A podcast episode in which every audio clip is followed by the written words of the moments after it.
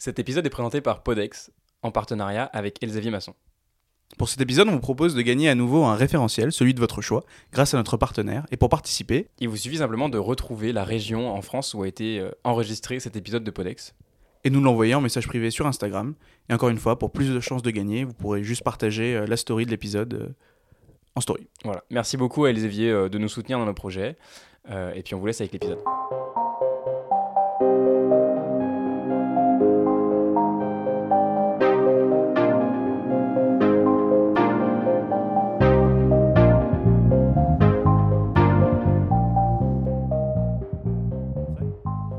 Déjà pas, pas de direct Qu'est-ce qui se passe avant? Je sais pas. Il y a une petite euh, lancement de discussion. euh, c'est comme ça dans les podex, sinon vous droguez les invités, ils boivent et comme ça ils sont plus libérés pour parler, non? Peut-être qu'on devrait faire ça, ouais. On fait une série euh, édition spéciale. C'est combien d'affaires que vous avez déjà aux fesses après euh, combien de podex? Ils nous ont tous poursuivis. Non, il y a que Maxime Ploto parce que lui il était refait de cette fait. Donc il y a que lui qui a kiffé. Maxime a kiffé. Tous les autres, ils n'ont pas aimé Podex Pardon? Tous les autres n'ont pas aimé Podex, c'est ça que tu veux dire? Non, ils n'ont pas aimé euh, le GHB mis dans leur verre. Ah oui. Ah, that's right. Bon. En fait, moi je sais pas du tout de quoi on va parler. C'est bien? C'est bien, Ouais, l'émission est vachement préparée quand c'est moi qui passe, je suis ravi hein putain.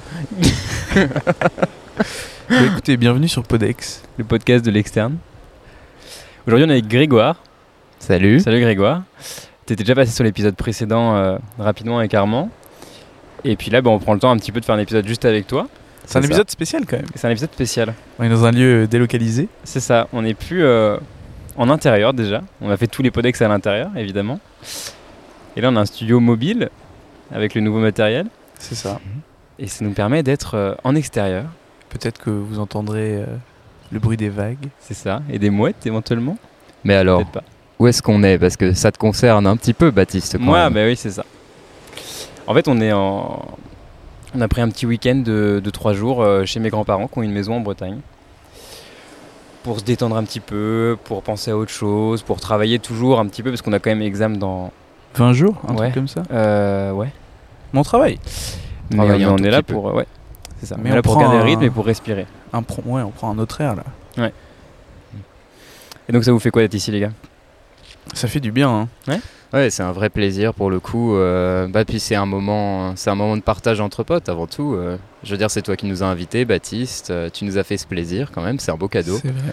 Donc, euh, bah, il y a beaucoup de reconnaissance. Puis ça permet de se détendre, de réfléchir un petit peu à d'autres choses que la médecine. Donc très agréable.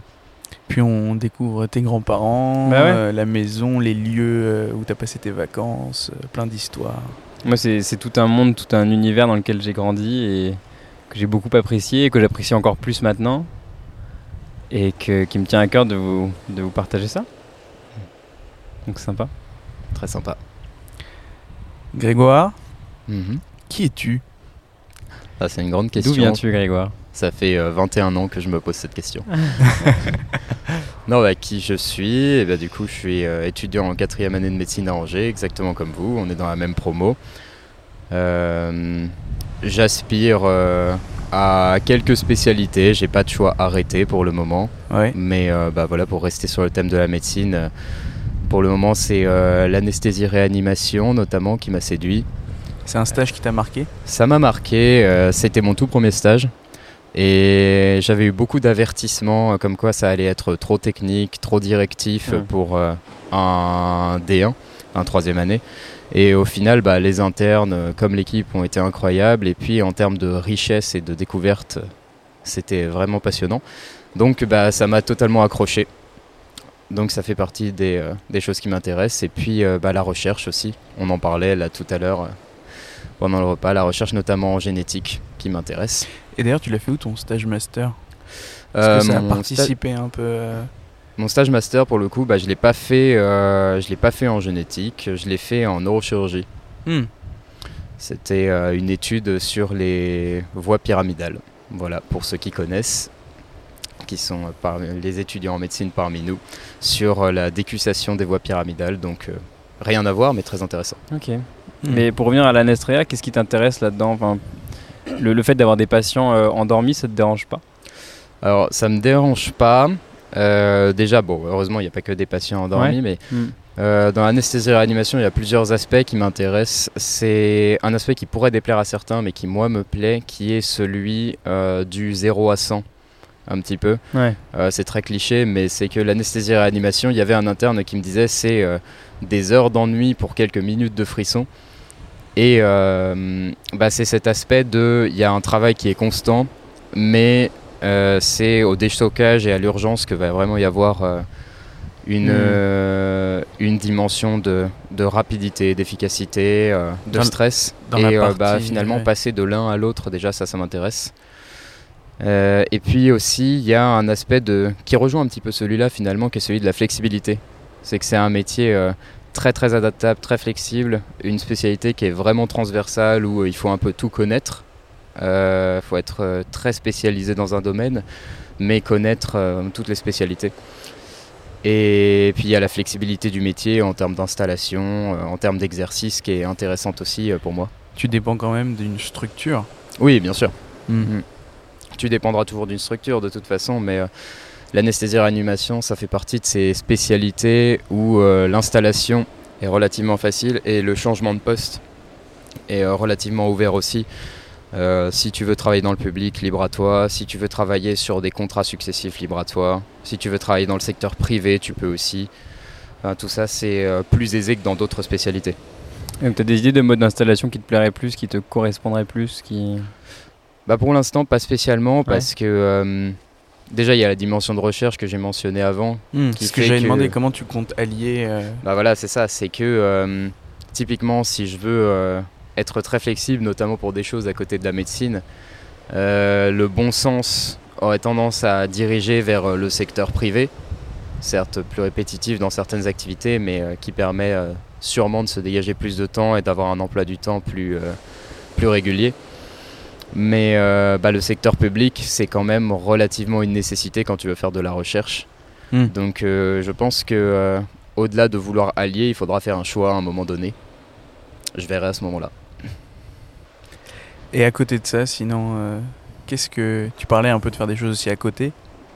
Qu'est-ce que tu fais à côté dans ton temps libre quand tu bosses pas?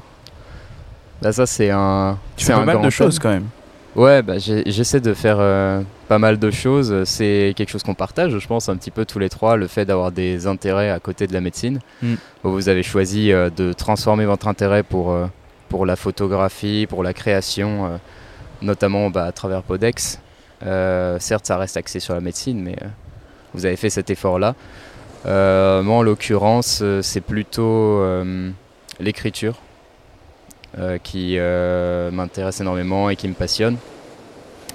C'est en fait j'ai souvent des centres d'intérêt parce que je m'ennuie beaucoup. Euh, ça peut paraître compliqué à certaines personnes, mais je pense pas que je sois le seul en médecine qui puisse euh, s'ennuyer. C'est pas parce qu'on a énormément de travail et qu'on est censé être toujours occupé qu'on ne s'ennuie pas. Euh, D'avoir euh, toujours euh, un seul centre d'intérêt. Hmm. Et donc, bah, je trouve des passe-temps, des euh, palliatifs à ça tout le temps.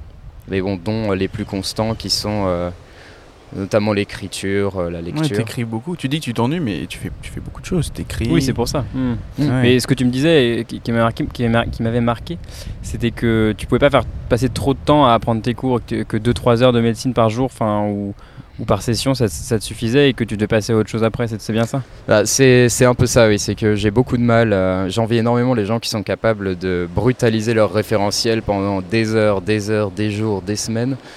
Euh, c'est quelque chose que j'ai beaucoup de mal à faire Mm. et que j'appréhende d'ailleurs pour l'année prochaine, puisque du coup, euh, étant en quatrième année, pour nous, l'équivalent de l'année ECN, ça va être l'année prochaine. Et Donc j'appréhende pas mal parce que, en effet, ma limite par jour, elle tourne autour des, des 4-5 heures de médecine. Ouais. Et après, euh, j'arrive à saturation et j'ai envie d'autre chose. C'est pas que je manque d'énergie. Ouais, ouais, ouais. Euh, tout de suite, si je me mets à faire autre chose, je vais être très concentré. Mm. Mais euh, pour euh, une seule et même activité, c'est déjà beaucoup. Euh, donc euh, c'est un peu de la dispersion. C'est pas forcément ce que je conseillerais à la plupart des gens. Et euh, bah, c'est un problème que je dois régler là d'ici euh, d'ici quelques mois. Mm. En tout cas, un problème qui va l'être pendant au moins un an. Quoi. Bah, après, c'est un problème qui, qui se transforme en atout aussi. Enfin, c'est c'est bien de ne pas faire que de la médecine et puis, euh, Et voilà, et puis si, tu veux être anestréa, je pense qu'avec les capacités que tu as, tu pourras très bien avoir un poste en anestréa quelque part.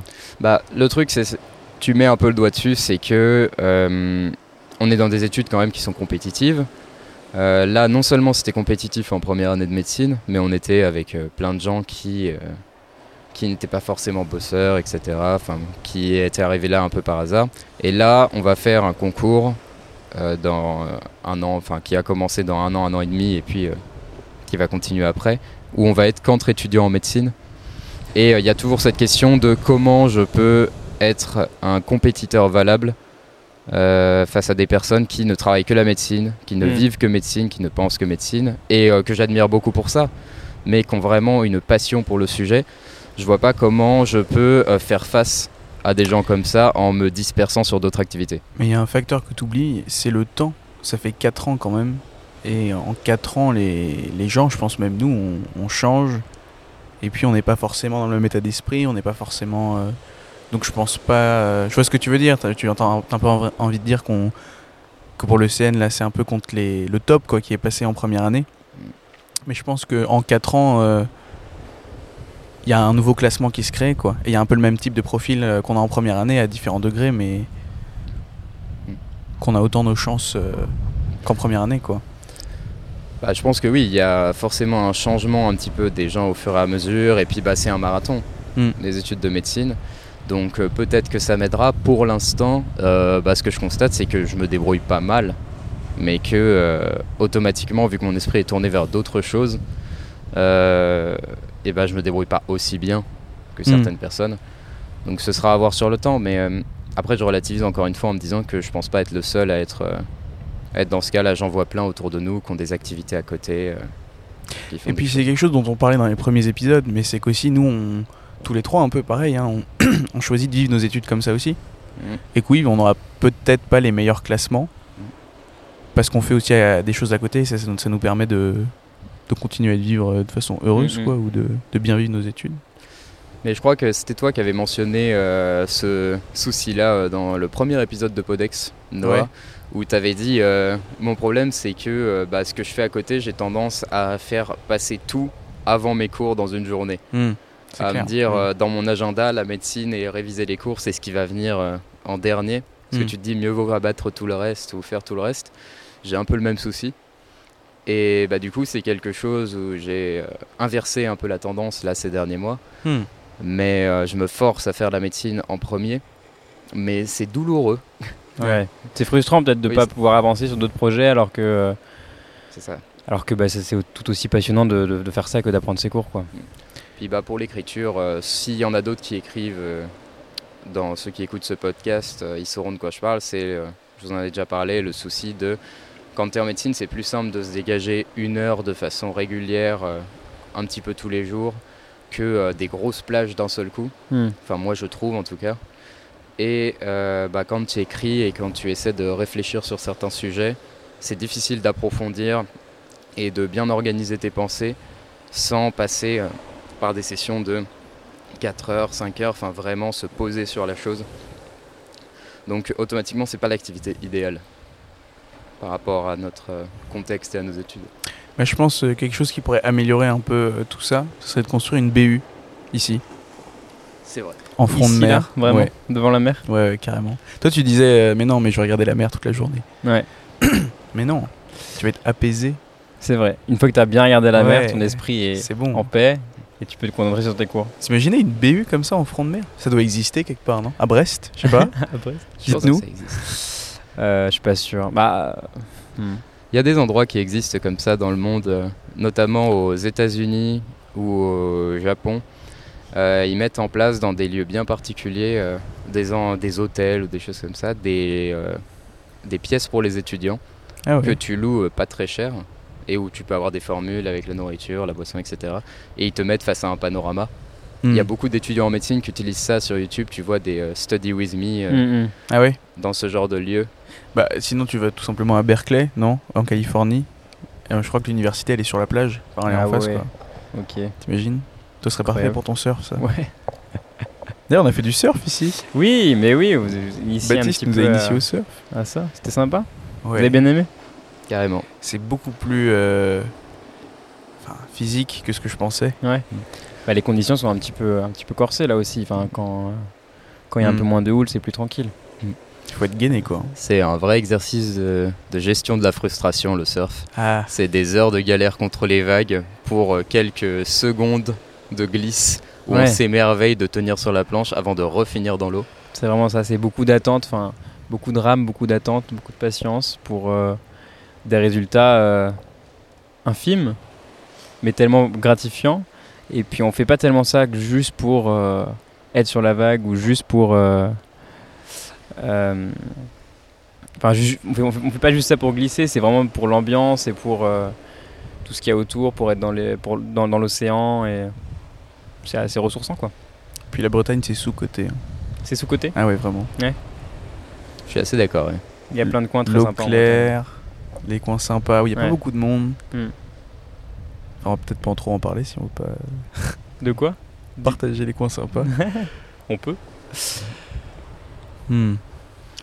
Et bon, c'est vrai que hum, c'est un plaisir de faire un week-end avec vous comme ça et puis euh, d'être avec des gens qui partagent d'autres activités parce que c'est un peu le, le problème, c'est que euh, souvent dans nos promos, on se retrouve à ne parler que de médecine et quand tu te retrouves euh, face à quelqu'un qui lui est vraiment passionné par la médecine et où c'est son premier thème, non seulement c'est difficile de communiquer pendant longtemps, mais en plus tu te sens mauvais.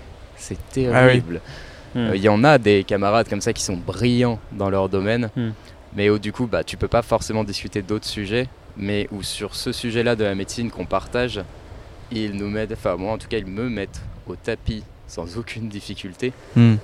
Et euh, ça fait partie des raisons de mon appréhension, donc je ne remercie pas forcément, euh, forcément Euh, ces gens-là. Ouais, je vois ce que tu veux dire. Ils développent un stress conséquent Ouais. chez moi. vrai, ça, ça te met un peu le stress, ça. Rien que de, même entre nous, de parler un peu. C'est pas- c'est c'est comme si on se comparait un peu euh, chacun entre nous, mais sans euh, vouloir faire la compète, Mm, mm. mais juste ah ouais ok lui il a ah ouais ok il parle de quelque chose donc que j'ai Ouais. pas compris en fait. Mm. On est censé l'avoir vu ça? Après, c'est de l'entraide aussi, hein. faut pas voir ça comme de la vrai. compétition permanente. Non c'est vrai. Mais euh, ça peut être pris un peu comme ça, ouais, c'est sûr. Bah, puis il y a toujours cette dimension euh, rationnelle où tu te dis, bah oui, on va s'entraider euh, entre groupes, on va s'entraider même des fois euh, entre personnes qui se connaissent pas forcément si euh, on a de la chance, mais la fin des fins, le résultat de tout ça, c'est euh, un classement, c'est impitoyable, Mm. les ECN. Puis la façon dont c'est fait quand même. Là euh, le premier rêve qu'on a vu, le premier vrai rêve c'était la neuro début de D1. Il y a des gens hein, qui ont trouvé euh, qui ont réussi à dégager du temps pour euh, pour revoir les rêves. Je sais Ouais. pas si t'as fait ça toi un peu Baptiste? Non, pas trop encore, non. Mais il faudrait. Toi tu fais ça Grégoire non? T'as fait ça pour quelques Moi je fais ça, mais euh, bah, justement c'est encore une fois pas quelque chose que je conseille forcément parce que la raison pour laquelle je révise mes refs euh, avec euh, assiduité c'est parce que euh, bah, dans la période où je faisais passer euh, mes activités avant la médecine, automatiquement tu as un apprentissage qui fonctionne, hein, qui m'a permis de passer les partiels, etc., mais qui est beaucoup plus lacunaire. Et du coup, bah là, je me suis rendu compte que euh, je me souvenais de certaines choses, mais qu'il manquait des informations.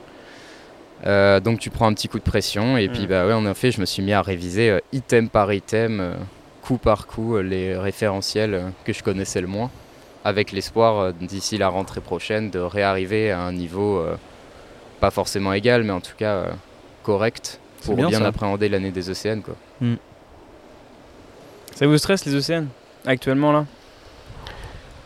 Je dirais que depuis quelques semaines, là, je commence à, Ouais. me, à me rendre compte que c'est plus sérieux. Ouais. Quand on arrive de, euh, moins, de, un, de moins un an, euh, Ouais. enfin de, à un an des océans, c'est un peu euh, concret quoi. Bah, Il y a, hum, y a du stress. et- ouais, vas-y. Non, je dis rapidement, c'est les, stages pour moi. Les stages, c'est des vraies mises en situation où même quand tu es dans Ouais. une spécialité, en fait, finalement, on te demande d'aller rechercher des choses un peu partout qu'on est censé avoir vues. Et parfois, je me mets des coups de pression en me disant, oula, mais ça, c'est. Ouais. Pourquoi est-ce que je, je me souviens plus de ça? ou...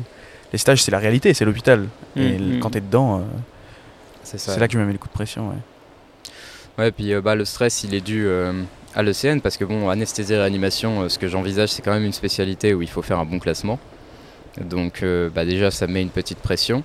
Si tu veux faire de la recherche, tu peux faire de la recherche à tous les niveaux.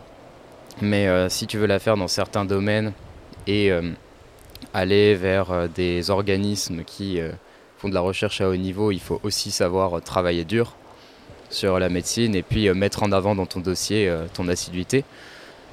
Et puis il y a aussi la dimension du manque à venir, qui va être bah, ce que je disais que l'année prochaine, on va devoir se focaliser vraiment sur la médecine. Donc ça veut dire se priver d'une grande partie du reste, et que ça, bah, c'est une appréhension future. C'est tu fais ça en avance.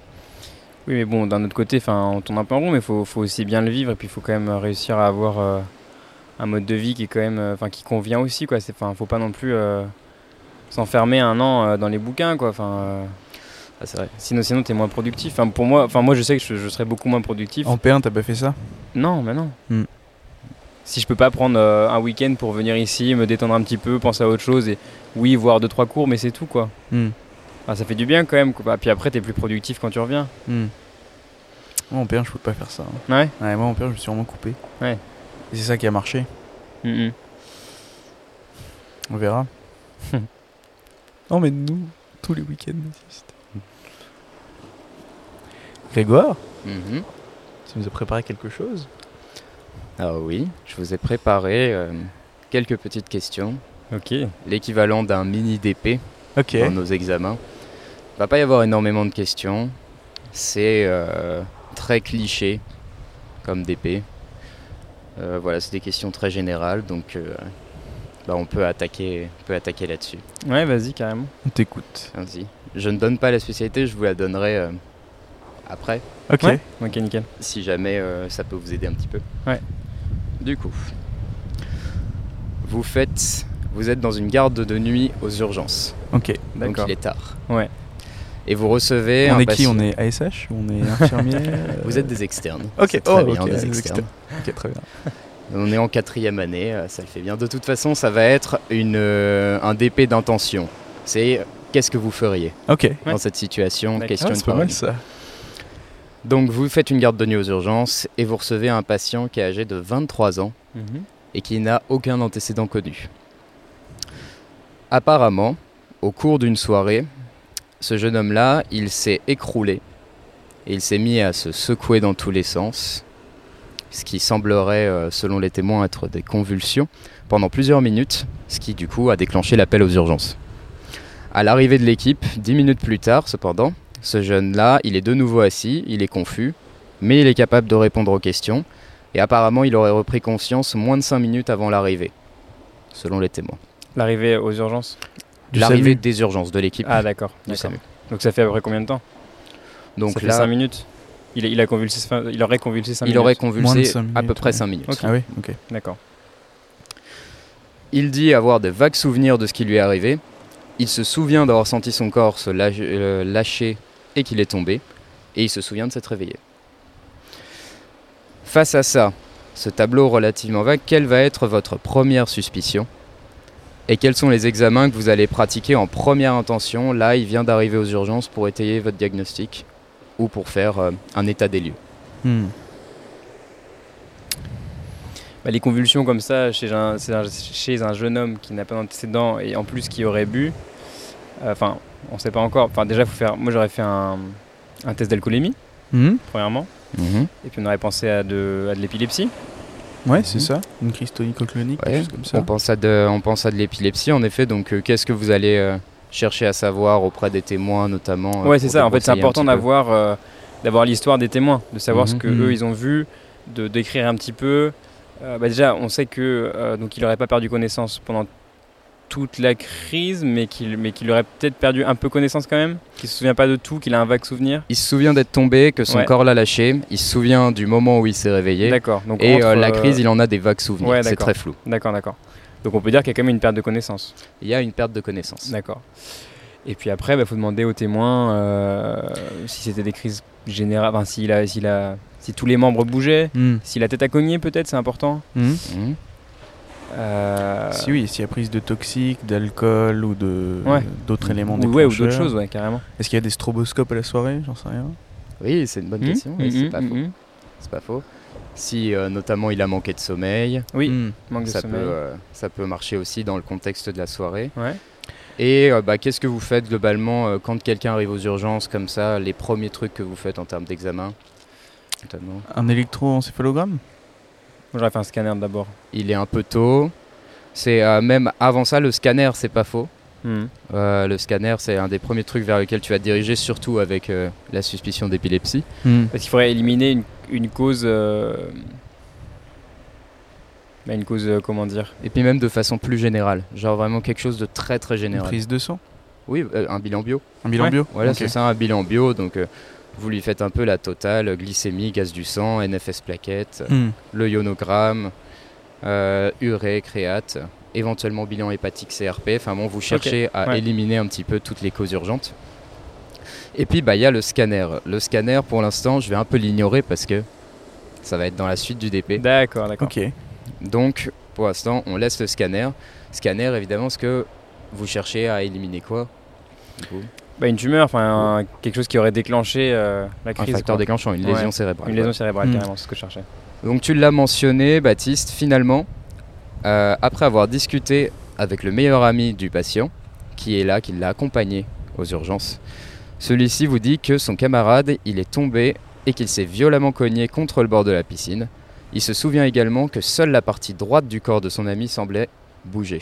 D'accord. Est-ce que cela, ça change votre orientation initiale et pourquoi? Bah oui, parce que là, du coup, on a un, on a un trauma avec euh, une émis. euh, Oui, mais ça change pas le diagnostic, si? Ça ça change pas la suspicion de diagnostic? C'est avant Bah ou oui. après la crise? Là, c'est pendant la crise. En gros, là, ce que vous avez pour l'instant en histoire de la maladie, c'est il a senti son corps le lâcher, il est tombé, mais il s'est cogné dans la chute. avoir déclenché Ah, il s'est cogné euh, dans la chute. Bah, il me une semble. perte, voilà, il s'est cogné la tête pendant la chute. D'accord. Et donc, quand il était au sol, il a remué, mais apparemment que d'un seul côté, le côté droit. Ok. À mon Et avis, moi, ça, change- ça change pas le diagnostic de crise d'épilepsie, mais il va juste falloir, euh, Mais vu du qu'il y, a un- vu qu'il y a un traumatisme crânien, bien faire le scanner pour vérifier qu'il n'y a pas un hématome euh, en dessous. Quoi. Mais Mm, du coup, la crise d'épilepsie qui aurait pu être généralisée, celle qu'en général on a tous en Ouais. tête de façon cliché, elle va plutôt là du coup être Ouais, être, le, plus local, focal. euh, focale. focal. Voilà, c'est ça, on va dire focale. Et en quoi est-ce que ça peut changer un petit peu euh, votre orientation? C'est le fait que, ça c'est un argument, la crise généralisée, c'est pas toujours vrai, on peut avoir des crises généralisées avec des causes euh, lésionnelles, Oui. mais souvent ça va être un mécanisme inhibition-excitation, et que la crise focale, souvent, au contraire, voire quasiment toujours, c'est une lésion cérébrale sous-jacente. ok. Ok. Et enfin, dernière petite information, ce que vous creusez un petit peu après avoir obtenu cet élément, le patient il ajoute finalement qu'il a mal à la tête depuis plusieurs mois, quasiment tous les matins, et que ça s'est aggravé progressivement, ce qui le faisait justement réfléchir à consulter. Ok. Vous l'interrogez et vous parvenez à obtenir une description qui semble correspondre à des céphalées en casque.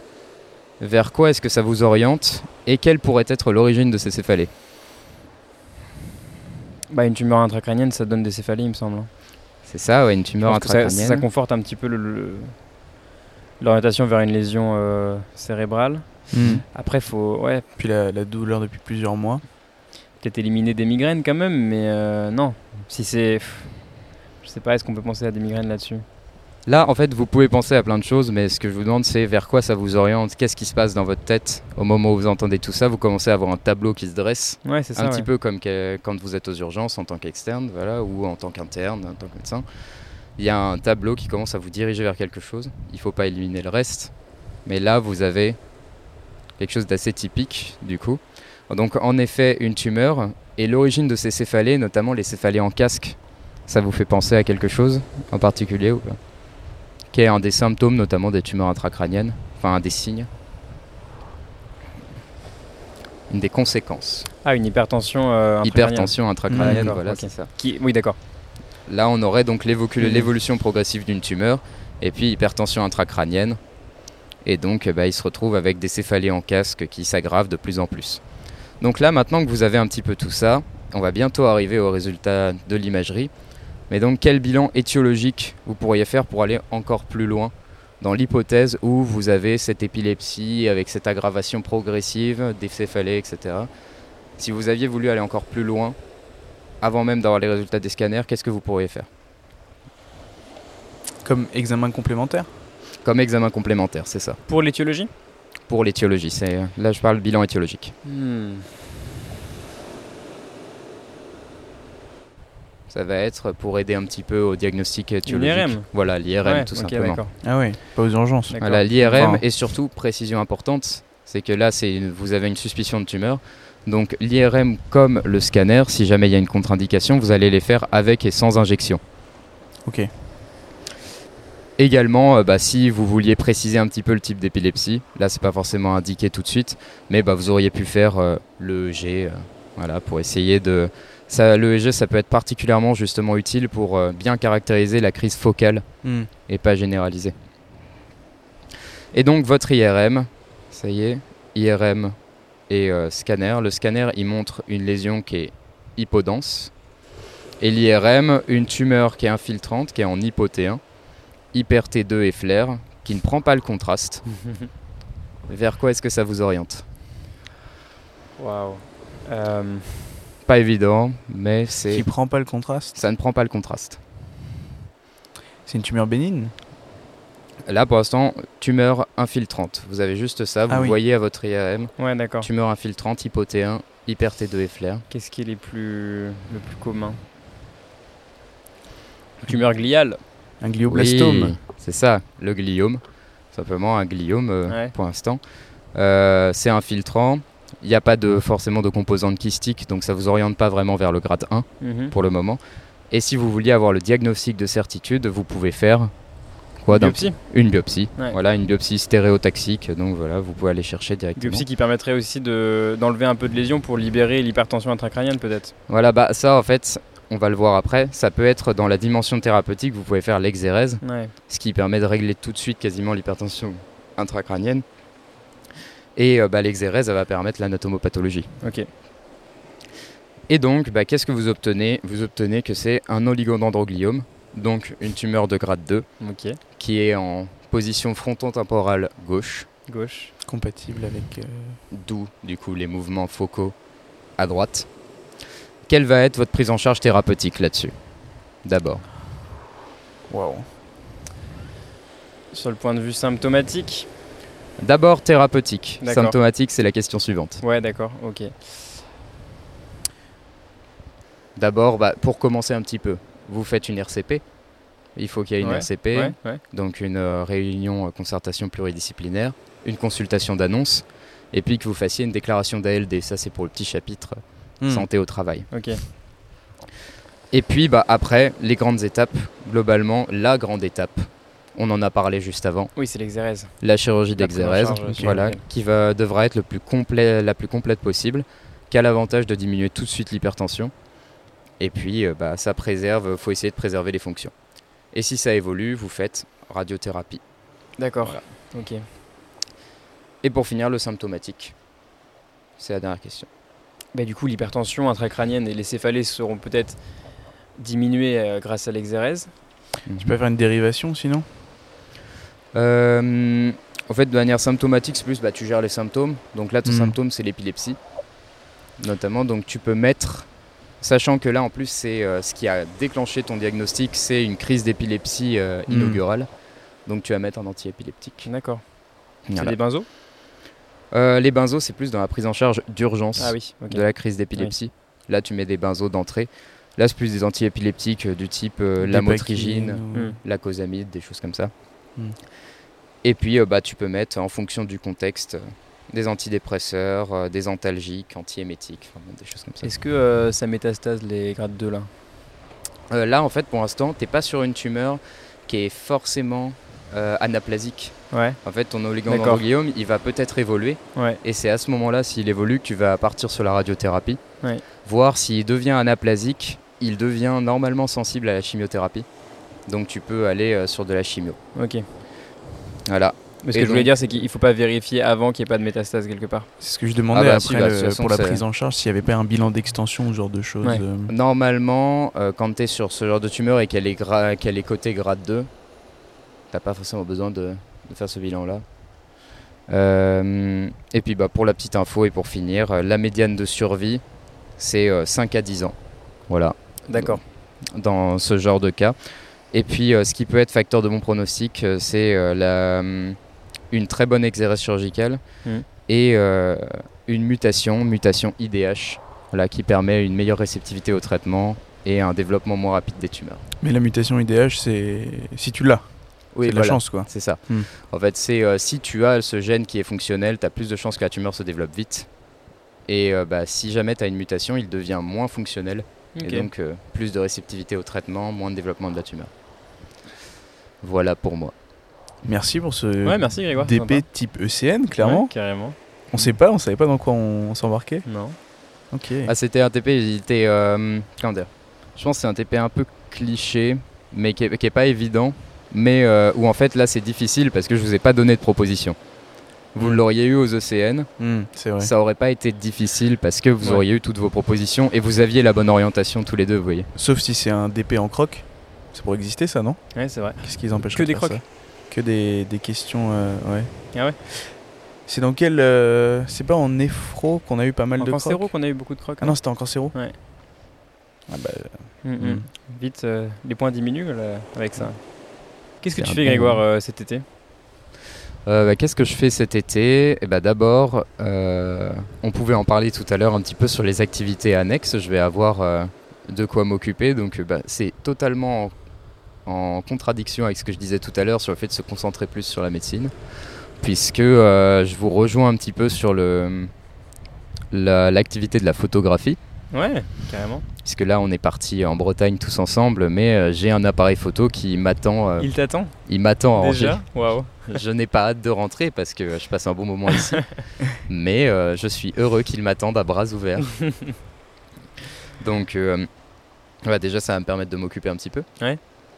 De me familiariser à la photographie, euh, en apprendre plus, essayer de, développer cette compétence-là.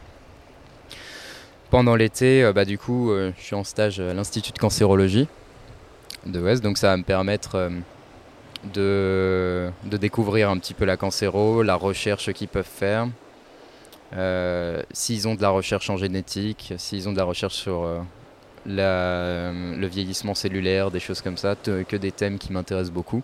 Et Hmm. puis bah, découvrir la spécialité en même temps. Et euh, bah, le but, ça va être, euh, comme je le disais tout à l'heure, de travailler un petit peu, essayer de rattraper euh, ce que j'estime être mon retard dans, certaines, dans certains domaines. Donc ça va bien occuper l'été. Ouais, donc on était déjà bien chargé en, en cours. Ouais, bah malheureusement, c'est pas un été qui s'annonce forcément hyper fun. J'ai quand même des vacances qui sont prévues en Vendée avec des amis que j'ai depuis le lycée. Très bien. Voilà, donc c'est toujours sympathique. Ouais, évidemment. Ça fera un petit souffle avant de partir dans l'année fatidique. Mm. Et toi, tu fais quoi cet été, Baptiste? Euh, c'est vrai qu'on en a peut-être pas parlé déjà sur Podex. Euh, moi, je serai en stage à l'étranger cet été parce que euh, j'avais pas trop. Enfin, j'avais envie de partir un petit peu en vacances et le, le problème à partir de la quatrième année chez nous, c'est que euh, eh ben, on a des stages tout l'été de 10 semaines, donc il y a toujours moyen de prendre des vacances, de prendre je sais pas combien t'as de vacances, de 2-3 semaines ou peut-être un peu plus même? Euh, moi, en l'occurrence, j'en ai 4. D'accord, je bah voilà. m'étais réservé. Et puis, bah, vu qu'on a 12 semaines, euh, je crois que c'est ça, cet Ouais. été, on a droit à 4 semaines puisque Bon, c'est un tiers. D'accord, d'accord. Et bah voilà. Et moi en fait je m'étais dit bah au lieu de, de devoir prendre des vacances et puis de devoir rester à Angers le, le reste du temps, pourquoi pas partir à l'étranger et puis faire un stage à l'étranger et puis ça fait un petit peu euh, des vacances pendant le stage et puis ensuite du coup vu que c'est à temps plein, c'est que 5 semaines donc quand, quand je reviens j'aurai aussi des vacances. Et donc j'ai trouvé un stage euh, au Sénégal, à Dakar, qui est une ville que je connais pas du tout, dans un pays que je connais pas du tout. Euh, donc 5 semaines à temps plein à faire du SMUR là-bas C'est incroyable ça. dans les ambulances. Euh, ouais, j'espère que j'espère que ça va être sympa. Je pense qu'il y avoir des trucs de dingue. Ouais. Des trucs qu'on voit moins, je pense, Mm, ici. Ouais. Et je sais pas du tout du coup. euh, est-ce qu'ils sont au, au même est-ce qu'ils ont les mêmes prises en charge que nous? Est-ce qu'ils font est-ce qu'ils fonctionnent de la même manière que euh, qu'en France? Est-ce qu'ils ont les mêmes euh, les mêmes moyens Euh, tu vas sûrement apprendre à faire autant avec moins. Ouais.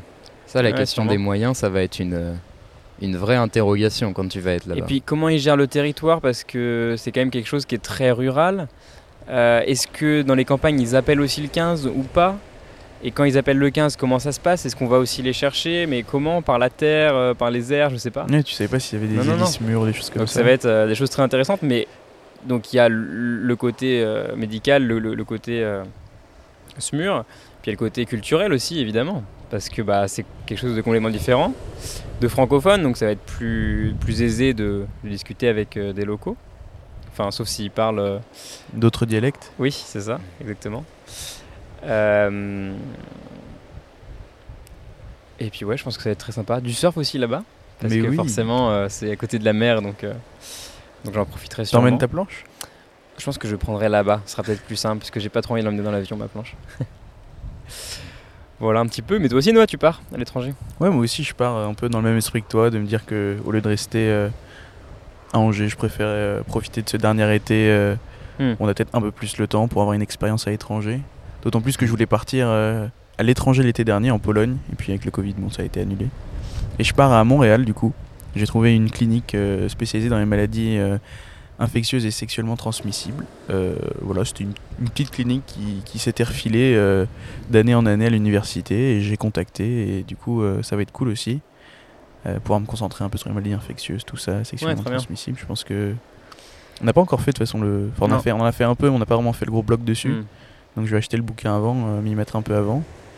Puis voir un peu le mode de. Pareil, hein, la prise en charge du soin là-bas. C'est une clinique, donc euh, c'est privé. D'accord. Tu peut-être le seul étudiant du coup. Ouais, je pense que je suis le seul Ouais. étudiant C'est bien aussi. sur cette période-là. Ouais.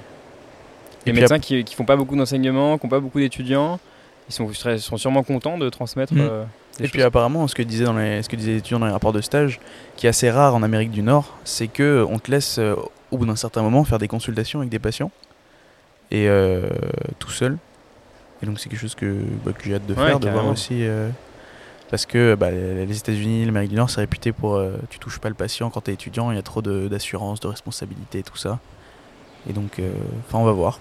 C'est quoi comme cool. système du coup? Est-ce que c'est à Montréal, donc au Québec, c'est le même système qu'aux États-Unis en général? Non.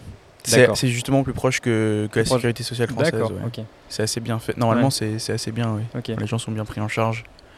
Donc, euh, mais on va voir. Peut-être des surprises, Bah ouais, tu nous raconteras tout ça. bien sûr.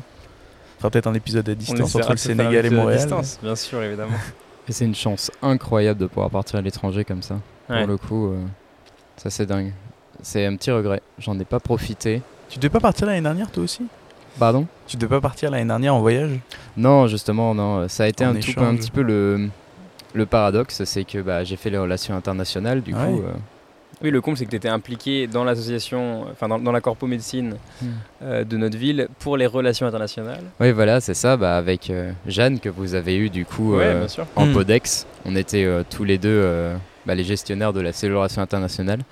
Et bah, pour le coup, euh, j'ai pas saisi cette opportunité euh, de partir à l'étranger. J'étais euh, occupé ailleurs, et bah, tu vois, encore un défaut du fait de se disperser, c'est que tu t'occupes ailleurs, et puis tu te dis que tu n'as pas le temps, alors qu'en fait tu l'aurais, tu pourrais repousser, mais euh, Et c'est quelque chose que tu ferais, ça, limite, euh, par exemple, euh, pendant ou après l'internat?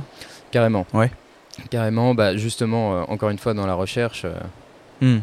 il y a des moyens d'aller faire des choses à l'étranger, étudier à l'étranger. T'irais où? Euh, bah, J'irai où on m'accepte. Déjà, ça, c'est c'est une grande question. c'est toujours le.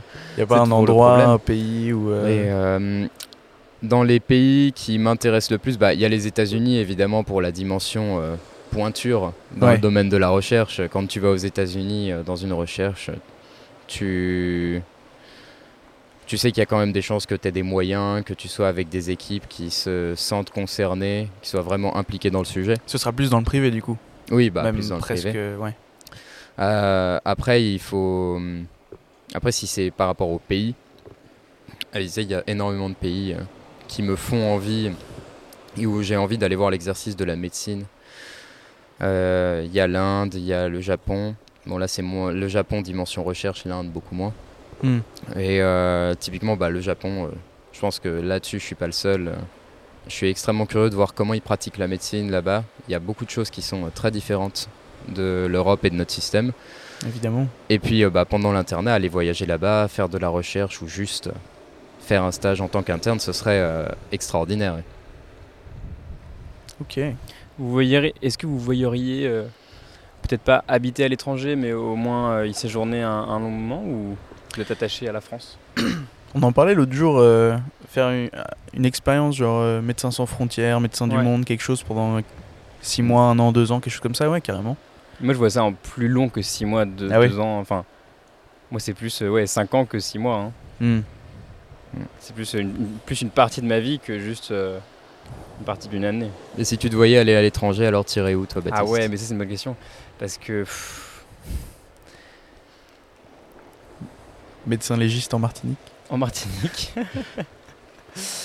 Non, mais c'est un peu là où, là où il y a des besoins en fait, parce que les, les besoins ils sont pas partout pareils euh, à, des moments, à des moments diversifiés. Enfin, je pense que les médecins qui sont envoyés un petit peu comme Médecins sans frontières, ils y vont à des endroits de crise, enfin, Mhm. dans des pays très pauvres Oui, où il y a de la pauvreté, où, il y a de la sécheresse, où il y a besoin, où il y a de la malnutrition, où il y a des guerres ou des choses comme ça. C'est des missions qui sont sûrement très ponctuelles. Euh, des pays qui m'attireraient plus. L'Afrique, forcément, ça a, un, ça a un truc un petit peu particulier. Ça a, ça a un esprit, l'Afrique. Il y, a un- il y a- il y a quelque chose derrière, je trouve. Mais tu un peu le devrais, de vivre, euh, tu devrais vivre en Afrique pendant des durées, comme tu disais, de 4-5 ans. euh. Ouais, carrément. ouais. Bah, Est-ce que tu tiens ça de ta grand-mère qui est passionnée euh, par le désert, on a pu le voir, qui nous accueille gentiment? Mais moi, je rêve, tu vois, de, de partir un petit peu sur, un, je sais pas, sur, sur une mission, sur quelque chose, de découvrir un pays. La Namibie, ça me fait rêver. Hmm. pour ses, ses grands espaces, pour ses animaux, pour euh, tout ce qu'on peut y voir et tout. Et puis de se dire, mais je suis bien là, je reste ici, tu, re- tu restes 4-5 ans, tu fais un, un petit bout de ta vie ici, tu, tu te rapproches un petit peu des populations locales. euh, Maasai, c'est pas là-bas que c'est les Maasai? Non, c'est pas là-bas. C'est un peu plus haut. Là, Les Maasai, c'est en je Éthiopie, non? C'est pas un truc comme ça? Je ne peux pas t'aider Je là sais pas, mais bien, il y a plein de cultures très intéressantes à, à découvrir. Et moi, ça me plairait bien, ouais. Parce que là, là, on parle de l'Afrique, mais c'est pareil. Enfin, tu parlais de, de l'Inde ou du Japon. Enfin, c'est c'est des trucs à découvrir. Et je pense pas qu'on découvre ça même en un mois, tu vois. Je pense que ça faut prendre beaucoup plus de temps pour. euh, Ça, je suis d'accord, il faut des de- mois. Ouais. Faut Ça va dépendre aussi de, ta- de la spécialité que tu finis, tu, tu finis, tu finis par choisir aussi. ouais, tu penses Bah oui. Bah, de toute façon, soit elle va te laisser des opportunités Ouais. et tu vas les saisir, soit c'est toi qui vas t'en trouver et t'iras de toute façon. Ouais, bien Ouais, sûr, bon. évidemment. Puis là, Et je ferai des photos. Hein. Tu feras des photos. Docteur Noah, oui. Moi quoi? Tu devrais euh, t'installer à l'étranger un petit peu? Honnêtement, non. Non J'ai. Ouais. Je sais pas, pour moi, la... Ouais, la... exercer euh, la médecine en France, c'est vraiment ce que je veux faire. Ouais. Parce que déjà, je me rends compte de... enfin, tous les jours qu'il y a toujours plus de France que je ne connais pas et qu'il y a encore beaucoup à découvrir. Hmm.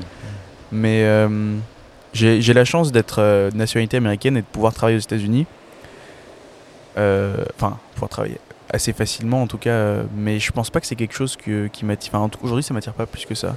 Je me vois, je me vois vraiment exercer, euh, être fixe plutôt rester en France, ouais. Hmm. Mais euh, la- le côté euh, partir plutôt sur des missions avec les associations sur des temps un peu plus courts que 4-5 ans, mais ça, ça, ça me plairait pour l'instant. Mhm. Après, on verra. Mais exercer en France, ouais, déjà. Parce que c'est pas un pays du tiers-monde, mais il y en a besoin. Et puis on est formé pour ça oui, aussi. bien sûr, évidemment. Tu veux t'échapper, Baptiste? Je veux pas. Non, Tu faut profites de soit... ta formation pour t'échapper? Faut pas que ce soit une fuite, tu vois. Faut Non, que ce soit quand même une évidemment. découverte. Faut pas, euh, Évidemment. faut pas fuir quelque chose. Faut que ce soit, ouais. Grégoire, est-ce que tu, tu lis un petit peu? Est-ce que tu lis des livres un petit peu? Ah oui, je, je lis quelques livres. ouais. Qu'est-ce que tu lis un petit peu en ce moment? Est-ce que tu as des, des recommandations à faire, des, des livres intéressants? Alors, est-ce que j'ai des recommandations à faire sur le moment? Oui, j'en ai une. J'en ai une. Euh, justement, euh, un des exemples que je peux avoir euh, en termes de littérature, du fait de, de la dimension commune dans l'histoire, c'est Céline. Hmm. Personnage très controversé. Avec Voyage au bout de la nuit Hmm. du coup, que je n'avais encore jamais lu et que je suis en train de lire. Donc là, pour l'instant, je viens de commencer. Bon, L'écriture est magnifique, donc je le conseille déjà. Euh, je peux pas évidemment euh, m'avancer sur euh, la suite du livre, mais euh, bah, c'est ma recommandation. D'autant plus parce que, bah oui, il y a ce, cet attrait par rapport au fait que bah, Céline était médecin et que bah, il a écrit, écrit à côté considéré comme un des plus grands génies de la littérature, même dans le monde entier. Je crois qu'il, que son livre Voyage au bout de la nuit, il est dans le classement qu'avait fait un organisme des 100 livres qui ont marqué l'histoire de l'humanité. Il me semble qu'il est dedans. Donc, euh, bah, c'est vrai que c'est euh, un rôle modèle, mais euh, automatiquement, c'est des choses, des choses qui font rêver et puis qui montrent en un sens que c'est possible d'avoir cette dimension scientifique et puis littéraire en même temps. Et puis bah, de toute façon, en termes de livres, euh, je peux qu'inviter les gens en médecine à essayer de trouver du temps, à lire sur d'autres sujets, Euh, la littérature classique, c'est excellent, mais il y a plein d'autres choses qui sont intéressantes et qui font la base un petit peu de, de notre vie, quoi. que ce soit la psychologie, euh, l'économie, dont on a discuté euh, dans le dernier Podex avec euh, Armand, Hmm. justement. Donc, euh, donc bah oui, ce sera ma recommandation pour aujourd'hui. Ok, merci beaucoup. Merci Grégoire, Bah, Merci, merci d'être à passé. vous les gars c'est de très sympa. invité. On vous laisse avec euh, le bruit de, de la mer.